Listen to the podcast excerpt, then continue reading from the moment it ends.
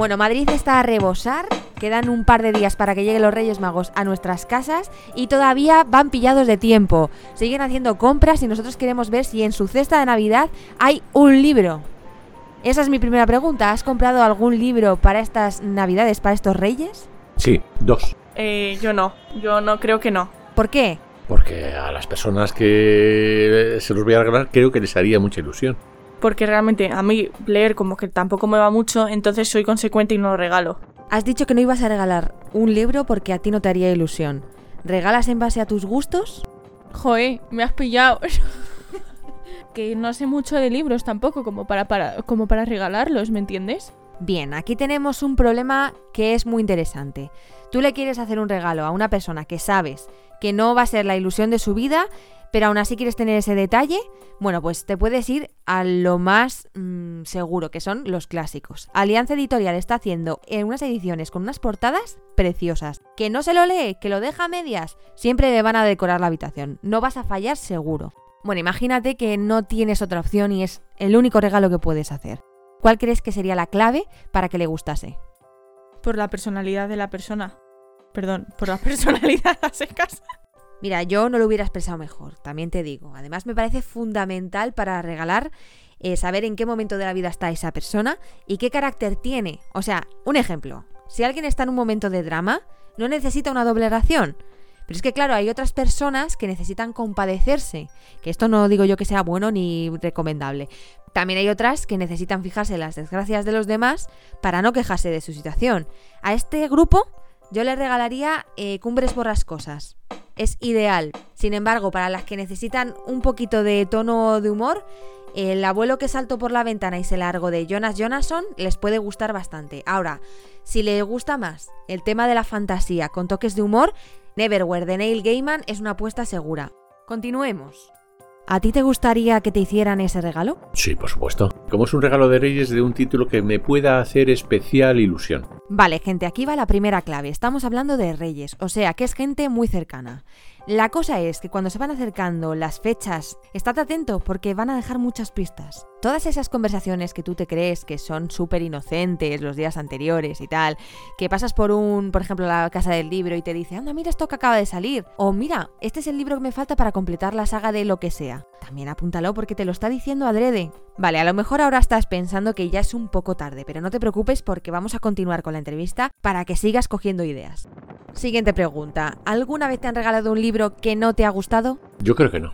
A mí todos me han gustado. Bueno, excepto uno, pero fue por cumpleaños, no por Reyes. ¿Y qué crees que falló ahí? A ver, yo creo que el fallo fue que mm, el regalo no me lo hizo la amiga, me lo hizo más bien su madre. Entonces, em, el libro era muy interesante. Lo que pasa es que con 13 años o incluso más pequeña creo que era, un libro donde solamente hay narrativa y cero diálogos mata.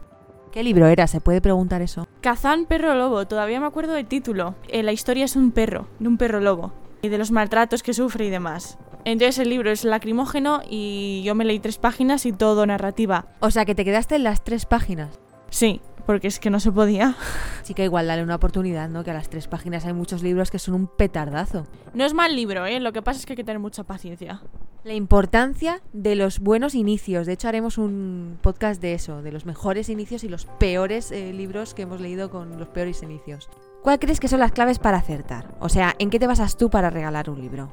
Conocer bien eh, los gustos de la persona a la, a la que va destinado el libro. Eso mismo. A ver, Parece claro que lo que más importa es conocer a la persona para acertar, pero puede pasar que sigamos con dudas y si esto le va a gustar, bueno, que seguimos indecisos. ¿Qué es lo que nos va a sacar de dudas? Pues cada año que comienza siempre tenemos unos propósitos y en el top 3 está leer más libros, en el 100% casi. ¿Cómo vamos a averiguar esa lista? Puede que esté escrita en alguna parte o en el móvil, pero lo que nunca falla, y aquí señores está la clave, la verdadera clave es Amazon. Que no digo que compréis aquí, pero sí que vais a encontrar lo que necesita esa persona. Por una parte tienes el historial de compras, donde te puedes ir a los libros y ya sí que sí vas a ver qué géneros le gustan. Pero es que además si pinchas en uno de, en cualquiera de ellos, Amazon te va a dar unas recomendaciones que tienen ese mismo, esas mismas características. Y luego está la lista de deseos de Amazon. Probablemente tenga unos libros que quiera leer y los haya eh, añadido a esa lista. Es que ahí lo tienes clarísimo, ahí no cabe duda. Y después de esto tocan unos datos muy interesantes.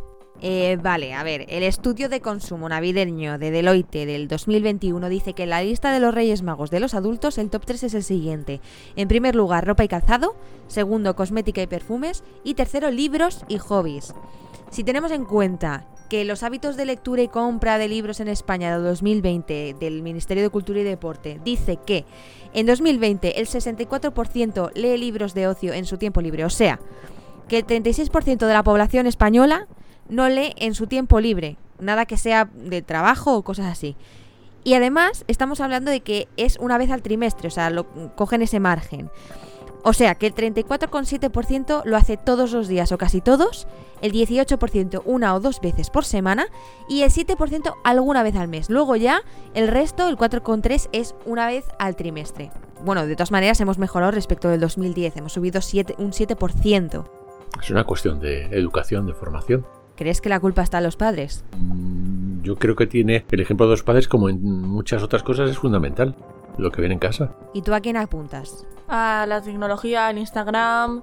Bueno, no a la tecnología, sino al Instagram, al Facebook, que ocupa bastante tiempo, claro.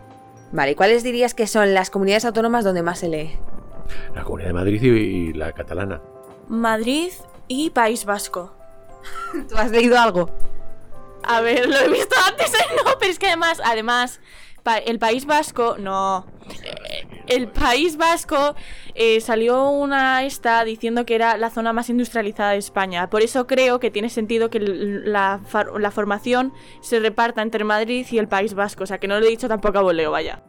Es Madrid, País Vasco y Navarra. Cataluña está en cuarto lugar. Eso no me lo esperaba, ¿eh? ¿Y la que menos? Murcia. Canarias. Pues no es Extremadura. De hecho, es la única región de España considerada por la Unión Europea como menos desarrollada, en el tercer nivel de desarrollo, o sea, el peor. Nada más que añadir, en fin, no quiero acabar con una nota negativa. Lo que sí que espero es que os haya ayudado un montón a elegir a los que estéis todavía rezagados como yo, que todavía no habéis hecho todos los regalos y demás, y que acertéis, que seguro que lo hacéis.